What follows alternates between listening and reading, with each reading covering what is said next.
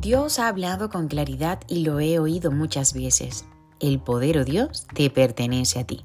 Salmo 62.11. El versículo de hoy expresa que el poder le pertenece a Dios. A veces lo confía a los seres humanos y ésta queda fascinada y comienza a pensar que puede hacer todas las cosas independientes de Dios. Cuidado, el poder que te fue confiado circunstancialmente es un don que tú necesitas administrar con mucha sabiduría.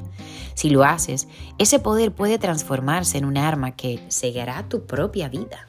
Cuando piensas que estás cazando, puedes ser cazado. Cuando piensas que estás venciendo, puedes ser tú el que esté perdiendo.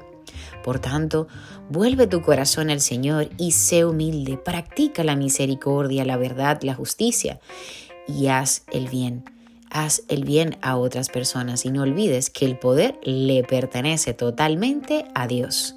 Maravilloso mensaje del día de hoy para que estemos alineados con el propósito existencial que tenemos aquí en la tierra. Hermano, hermana que me estás escuchando en el día de hoy, te pido que me ayudes a llevar esta palabra a más rincones del mundo. Ayúdame a compartir este mensaje para edificar otras vidas. Que Dios te bendiga rica y abundantemente.